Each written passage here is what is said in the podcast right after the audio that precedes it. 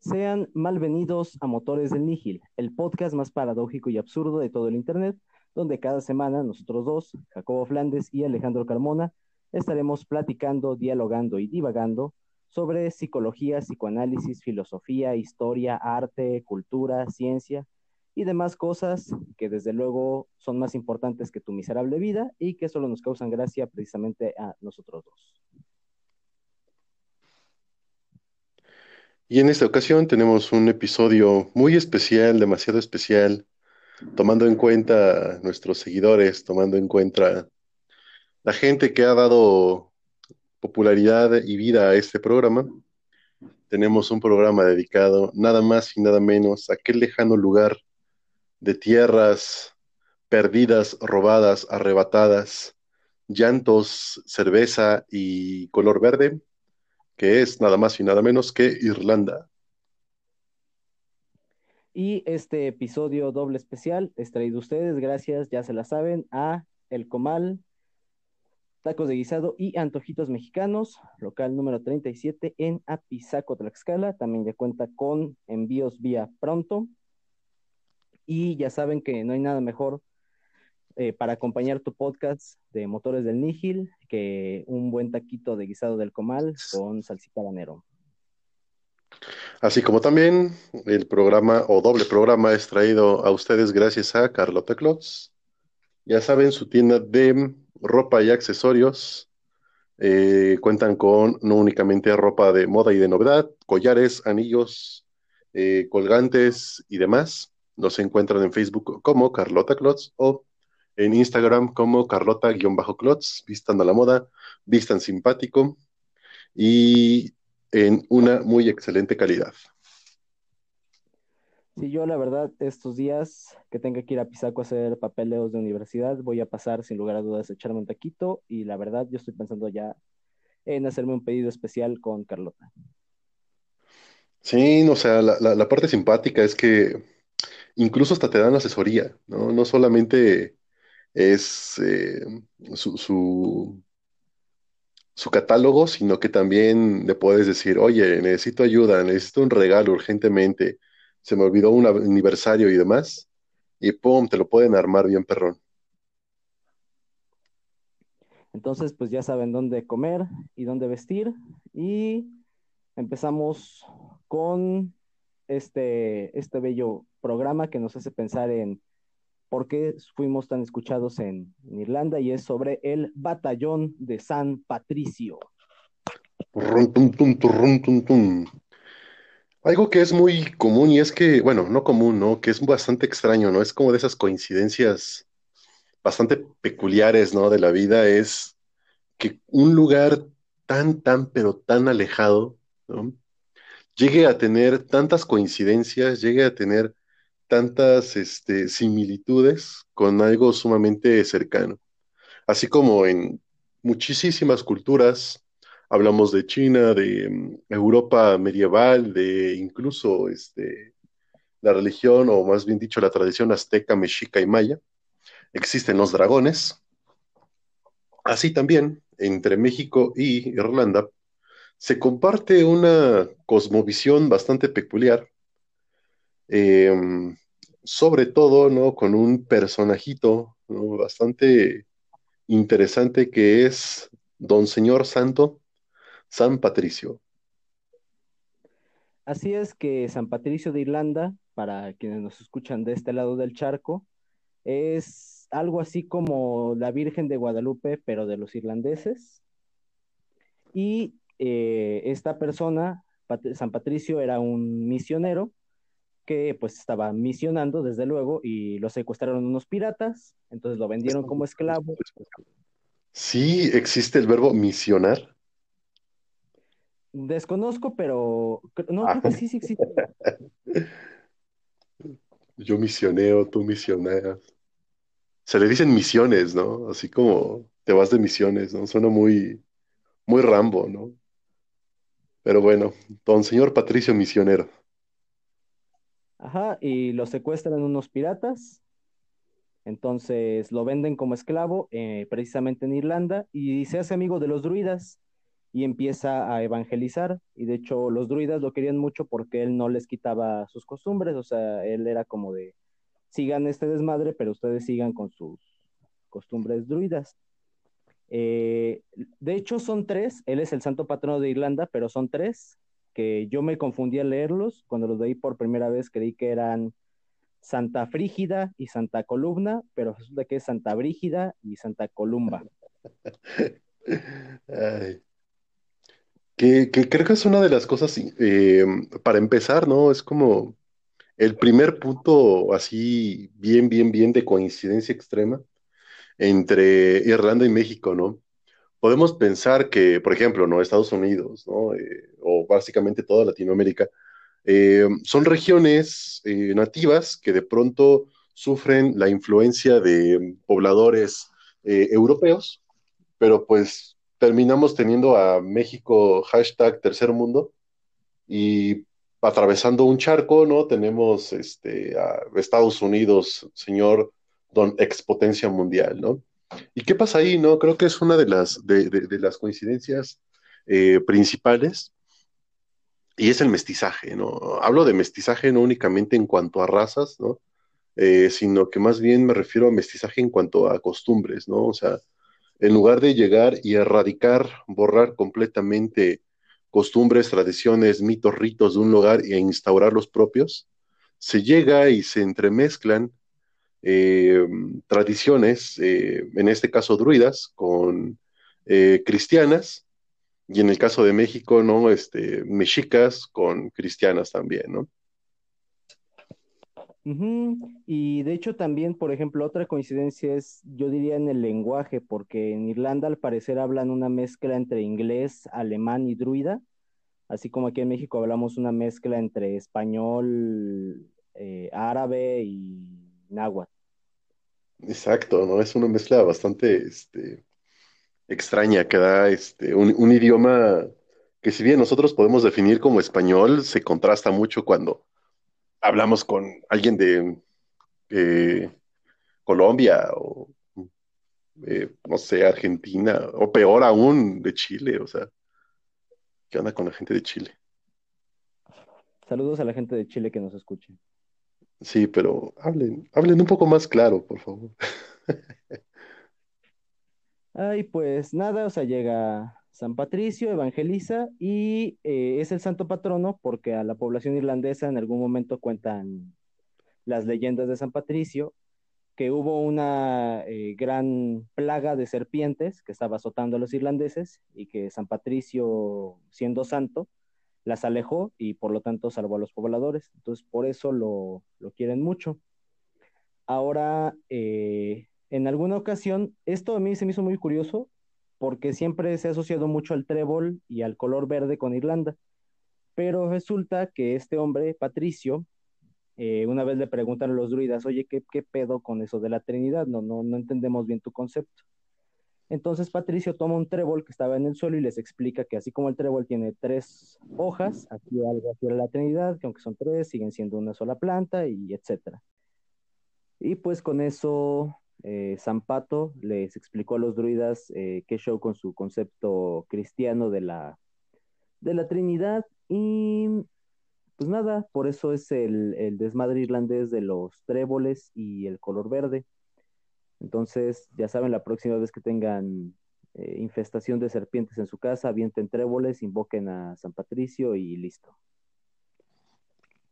Yo creo que una de las razones por las cuales no ha habido tanto movimiento cristiano o católico en, Japón, es porque efectivamente no hemos tenido un, un santo que, tome características propias del lugar y lo sepa representar. Yo me imagino que, una idea bastante brillante sería representar la Santa Trinidad con los Transformers de, este, de los Power Rangers. Así que son tres, pero se vuelven uno al mismo tiempo, ¿no? Más o menos.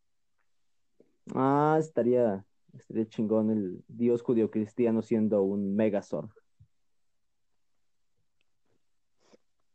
Y bueno, lamentablemente, como bien dice, ¿no? Camarón que se duerme se lo lleva la corriente. Em, eh, lastimosamente, una de las características, ¿no? Aunque si bien son eh, culturas sumamente interesantes entre, por ejemplo, ¿no? druidas, celtas y demás, es que si bien tenían una forma de organización, realmente estaban pues un tanto dispares, ¿no? Cosa que hizo posible que de pronto a estas tierras que conocemos como Irlanda tal cual, pues llegaran a ser hasta cierto punto invadidas. ¿no? Exactamente, es cuando entra la intervención de la corona inglesa, inglesa, o como se diga, y este toman precisamente a sus vecinos que son Escocia, e Irlanda, que también es una isla. Después, eh, al parecer, quedaron en una especie de buenos términos y todo iba bien hasta que Enrique VIII atacó. Enrique VIII, básicamente la nación del fuego. Básicamente, cuando hace su, cuando inicia el, protestantismo y salen todas las eh, corrientes de, protestantismo cristiano, eh, pues lo que pasa, ya sabemos, Enrique VIII funda la iglesia anglicana, que es la iglesia de Inglaterra, pero Escocia se convirtió a la iglesia presbiteriana, mientras que Irlanda se conservó siendo católica. Entonces eran eh, denominaciones cristianas que estaban en, conflicto. Y eso creó un, pues una, una cosa espantosa un, problema, un dilema que duró aproximadamente 300 años, ya que los siguientes herederos a la corona después de, del señor Enrique VIII a veces iban turnándose en que era un heredero presbiteriano, un heredero anglicano y un heredero católico. De hecho, el primer rey católico eh, que, tu, que tuvieron en ese periodo fue precisamente Jacobo I. Qué miedo. Jacobo I, rey de Irlanda y de, pues obviamente de todo lo demás. Y este, este desmadre iban en que primero toca uno, primero toca otro, primero después otro. Entonces había momentos en los que cada parte del Reino Unido, Escocia, Inglaterra o Irlanda se veía más beneficiada que otras. Y esto generaba conflicto y fue un mar de, de guerras y luchas y etcétera. Posiblemente es durante estos 200, 300 años cuando empiezan las migraciones, porque pues, yo también lo haría, porque yo ya estaría harto de que me vaya bien unos 5 o 10 años y luego tengo que matarme con escoceses otra vez. Posiblemente es cuando llegan eh, los primeros irlandeses a América. Nada más y nada menos que a la tierra de las oportunidades, al sueño americano, a cumplir ese lugar que en algún momento, no digo, Ahora creo que todavía es bastante común, se dice que, que técnicamente, si bien oficialmente es territorio estadounidense, pues está lleno de latinos, pero que realmente contamos con una población eh, bastante grande eh, latino, de, de, latinos o de mexicanos en Estados Unidos, puesto que no es realmente nada nuevo pensar a ese lugar como verdaderamente, ¿no? La tierra de los sueños, la tierra de las oportunidades, la tierra donde tienes una idea bastante simple y la puedes explotar y te puedes hacer multimillonario con papitas o agua con azúcar o algo así, ¿no? Y pues evidentemente parece que estas disputas fueron lo que ahuyentó a gran parte de esta población a estas tierras mágicas místico-musicales que son Estados Unidos. Es cuando llegan también, eh, yo creo que Estados Unidos en ese momento también representaba muchas cosas, eh, como en sus películas en la que son lo máximo, en la que tienen tecnología de punta, en la que eh, descubren vacunas que salvan a la humanidad y ese tipo de cosas. Yo creo, o sea, a veces lo Rusia. sí, características que la verdad, el único que sí las tiene de verdad es la madre Rusia. Yo lo he visto en, películas y yo creí que estaban mamando, pero de verdad creo que sí, algunos europeos cuando migraban a América creían que contaban historias, por ejemplo, los niños de que las calles eran de oro y de que había diamantes en los postes y, o sea, que era una cosa como el, el jardín de la fábrica de Willy Wonka. O sea, algo así como cuando Homero piensa en Alemania como la tierra de los chocolates. Así también pensar a Norteamérica como la tierra de las oportunidades bañada en oro, ¿no? Este, todo chapado en níquel y así completamente bien, bien fancy, bien bling bling. O sea, era, básicamente esa era la idea de, de ir a América. Entonces, lo que, con lo que no contaban es que también yo creo, me gustaría pensar que los irlandeses de la época de algún modo admiraban mucho a los americanos porque para ese tiempo ellos ya se habían logrado independizar de Inglaterra. Que creo que es como que una, em, una característica común, ¿no? O sea, tienes como que el dominio de, de, cierta comunidad y, eres el primero en lograrte eh, separar de aquello. Y pasó, por ejemplo, en todo Latinoamérica, ¿no? O sea, México es el primer eh, país que se vuelve independiente y, a partir de México, pues todos los demás países para abajo también fueron ahí luchando por su independencia, ¿no? Y es como que esta eh, unificación, si se puede llamar así, ¿no? De si él puede, ¿por qué nosotros también, ¿no? ¿Por qué nosotros no? O algo así. Sí, yo creo que ella aplica la de el enemigo de mi enemigo es mi mejor amigo o también es como que está el vato castroso de tu escuela que te hace bullying todo el día, pero de pronto conoces a alguien que le partió toda su chingada madre a ese güey, entonces te vas con él para hacerte su amigo. Justo sí. Estados Unidos, por primera vez, ¿no? El, el, este, el golpea bullies. Sí, por única vez, y eso teniendo en cuenta que solo eran 13 colonias y demás.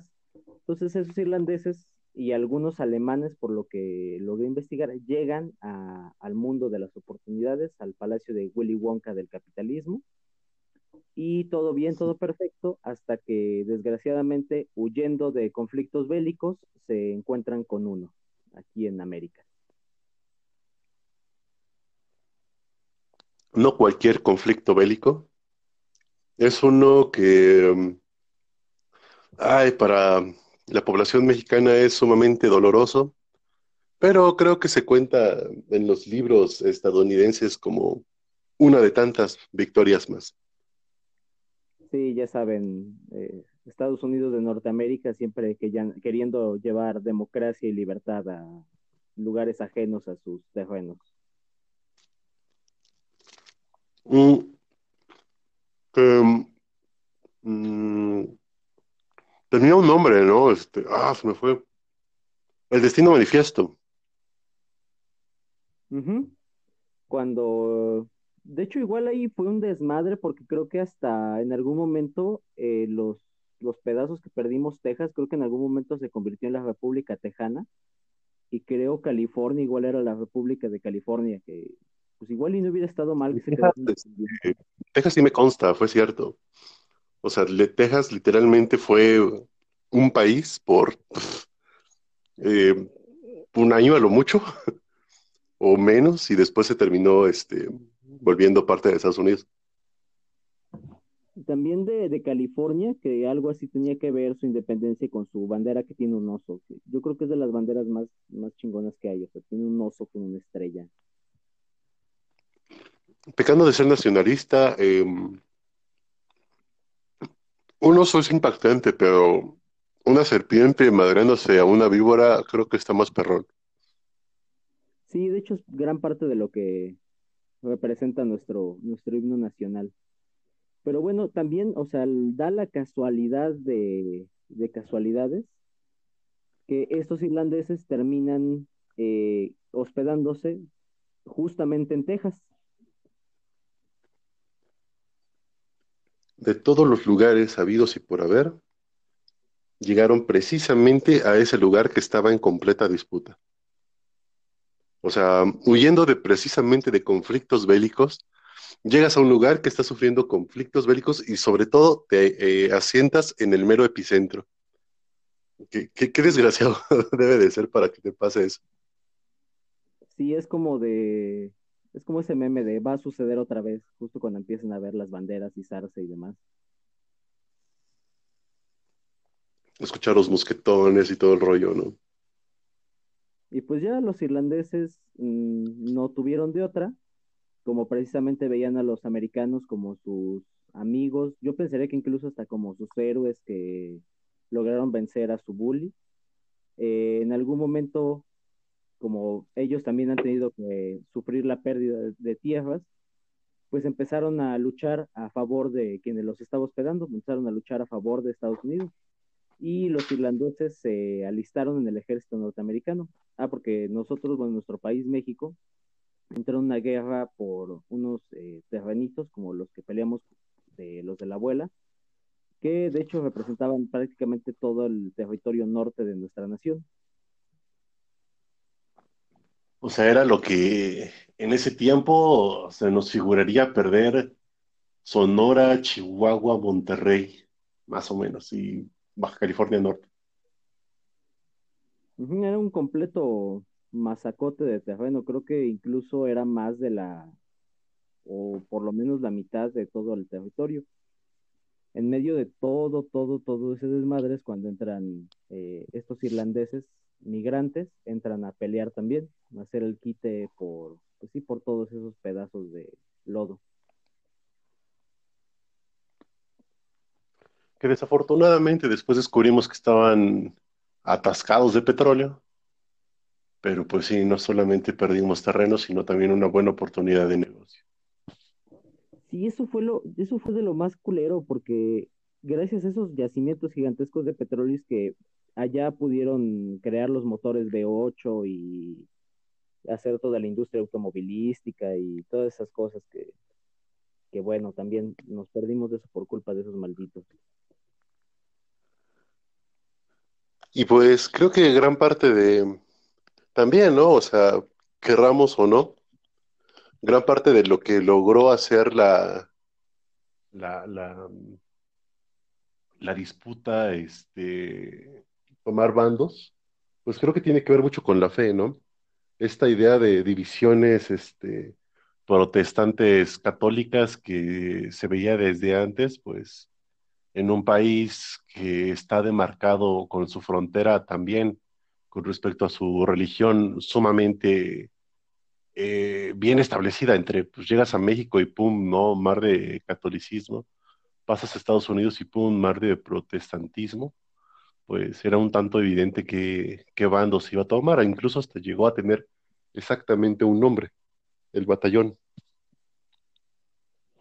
Precisamente.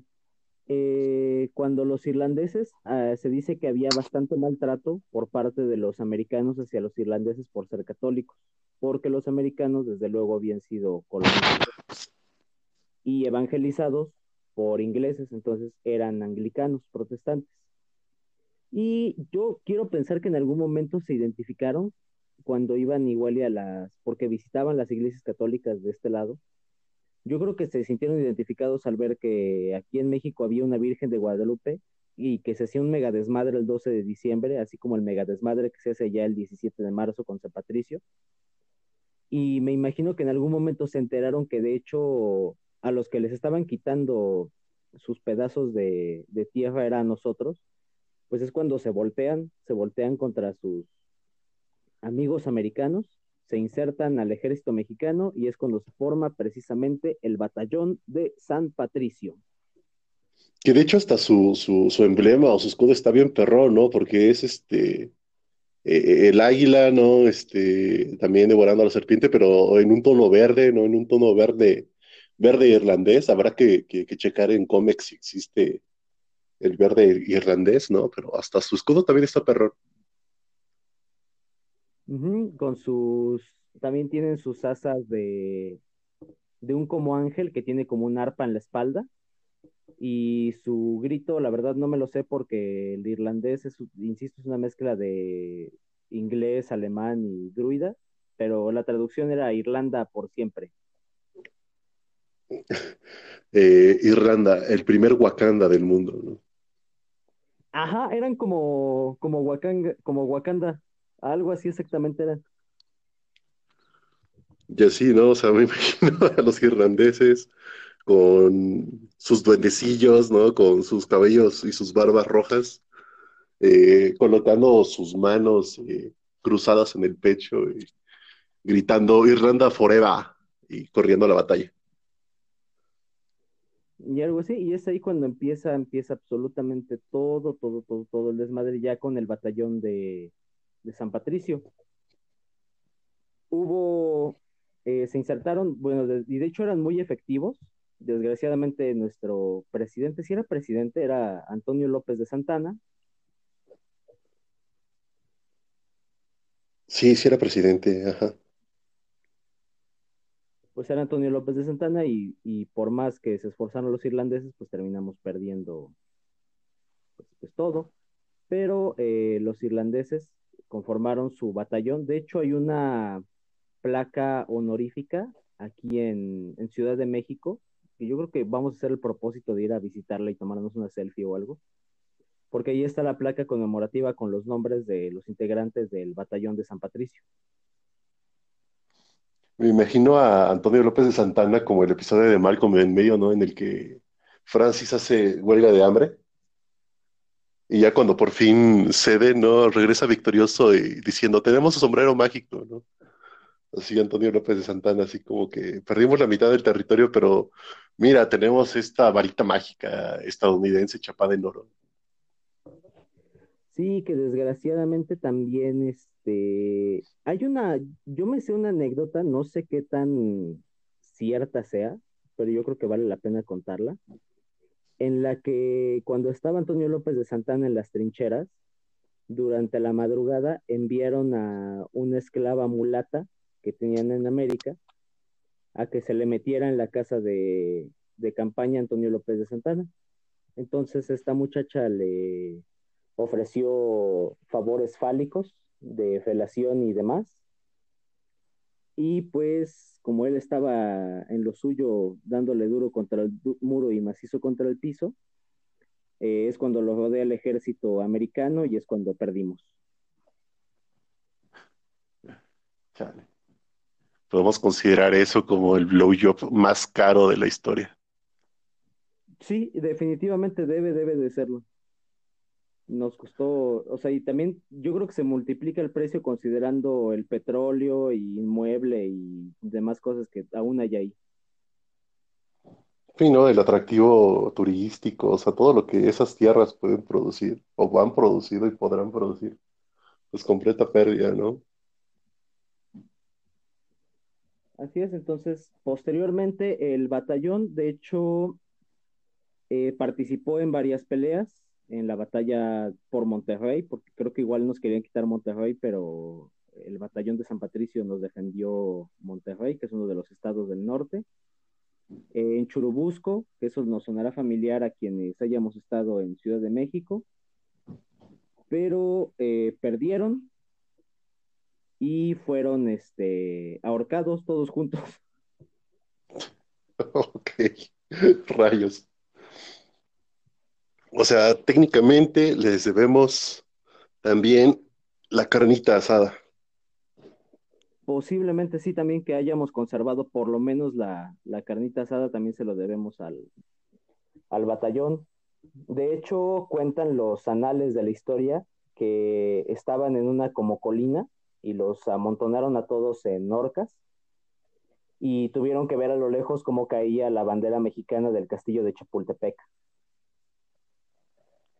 Ah, qué, qué, qué, escena tortuosa más, más ruda, ¿no? O sea, no solamente saberte derrotado, ¿no? Sino ver tus simbolismos caer. Pues sí, se ha de haber sido bastante fuerte.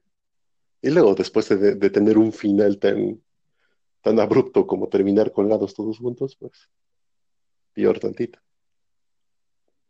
Sí, estuvo bastante, bastante, bastante hardcore. Eh, esa despedida por parte de ellos. De hecho, lo que se, de hecho se sabe que su general, como era muy chingón, o sea, era, de hecho era el batallón más efectivo que tuvo el ejército mexicano en ese entonces. Eh, su general que se llamaba John O'Reilly, eh, hay algunos que dicen, y sin teoría conspirativa, que de hecho sobrevivió. Sí, de hecho, John O'Reilly lo que, lo que seguramente nos dará mucho para la segunda parte de este especial, eh, pues lo podemos considerar como el verdadero primer Avenger mexicano o algo así. John O'Reilly es este quien dirigía todo el, todo el ejército del batallón. Y sí, sí, verdaderamente era como una especie de Avenger. Él dirigía el poderoso grito de Irlanda por siempre. Y se sabe que de algún modo sobrevivió y está sepultado en Veracruz, que es una de las costas, uno de los estados con costa mexicano.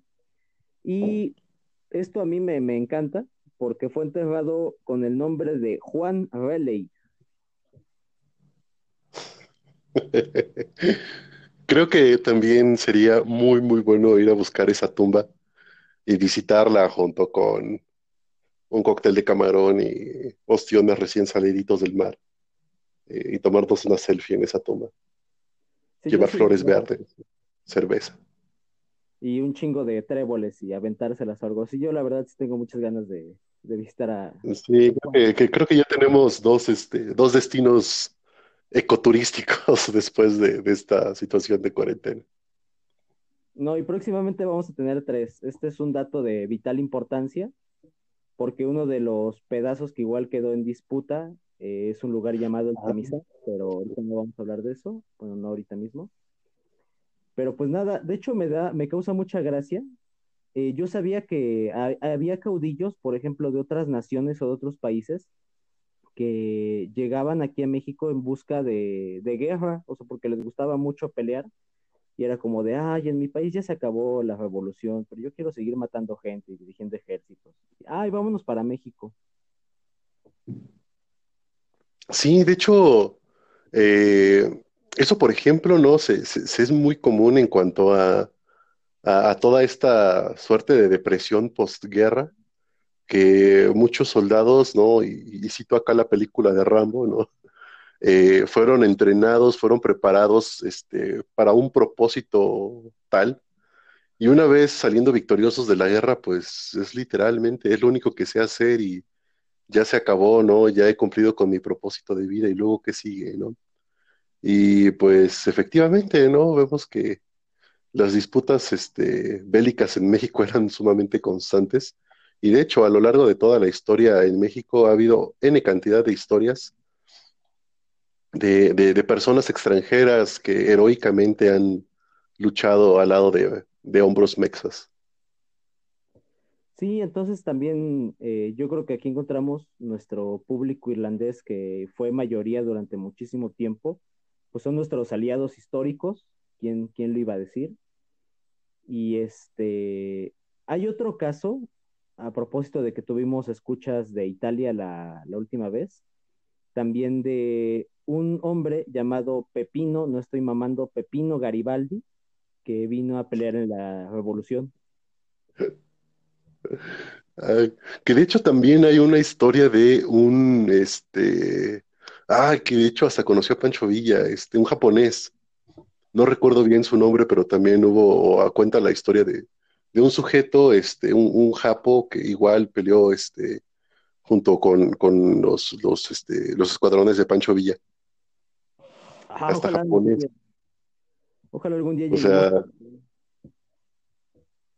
yo me imagino que podríamos este, empezar a pensar tipo, tipo cómic, ¿no? Los, los conjuntos de, de, Avengers este, mexas, ¿no? Que, de otros países que han tenido historias sumamente interesantes, ¿no? Pienso también, por ejemplo, en la historia de, Valentina, ¿no? La salsa Valentina, ¿no? También en la Revolución, bastante peculiar, ¿no? Pero pues eso nos dará por otros programas.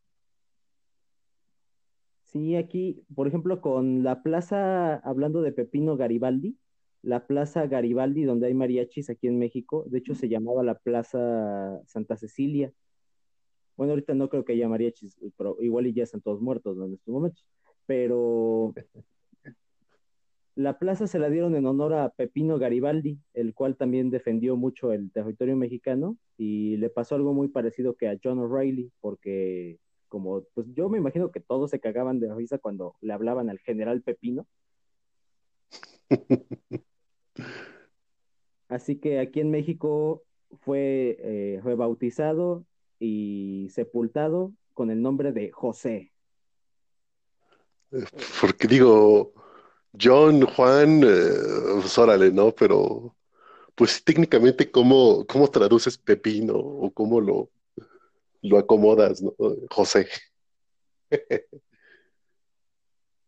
José, y también así pasó con el buen John O'Reilly. De hecho, acabo de recordar que ah, no solo los ahorcaron de manera masiva mientras veían la caída de la, de la bandera, que de hecho el evento está registrado como el ahorcamiento masivo de los componentes del batallón de San Patricio, sino que precisamente antes de ahorcarlos los azotaron con la imagen del dios hombre judeocristiano y no solo con eso les grabaron con un eh, acero caliente en la frente una D de desertor.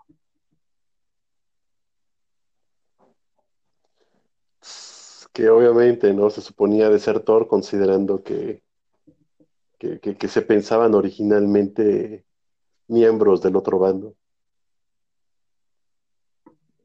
Sí, que sí se, la verdad, sí se pasaron de, bueno, mi parecer sí se pasaron de riata con los pobres irlandeses. Digo, ya mínimo un monumento con sus nombres, digo, mínimo, ¿no? O sea, Creo que a partir de ahora todos nuestros escuchas el 17 de marzo sabrán que es el día de colocar tréboles por doquier y de ponerse una buena borrachera. Y de hecho igual hay eh, varios homenajes, aunque yo creo que, bueno, no sé, al menos a mí en la primaria nunca me habían hablado así tal cual de esto. Pero por ejemplo, hay eh, dentro del Paseo de Santa Lucía en Monterrey, hay una plaza con las palabras Batalla de Monterrey, la fecha de 1846, y se encuentra un museo para, exclusivo para ese suceso. Y aparte... carnita asada. Ajá, ahí debe de haber un algo dedicado a la carnita asada. También eh, México conmemora al batallón de irlandeses, o sea, hay, días especiales para conmemorarlo y yo me estoy encabronando mucho porque estos días deberían, para mí, deberían de ser puente.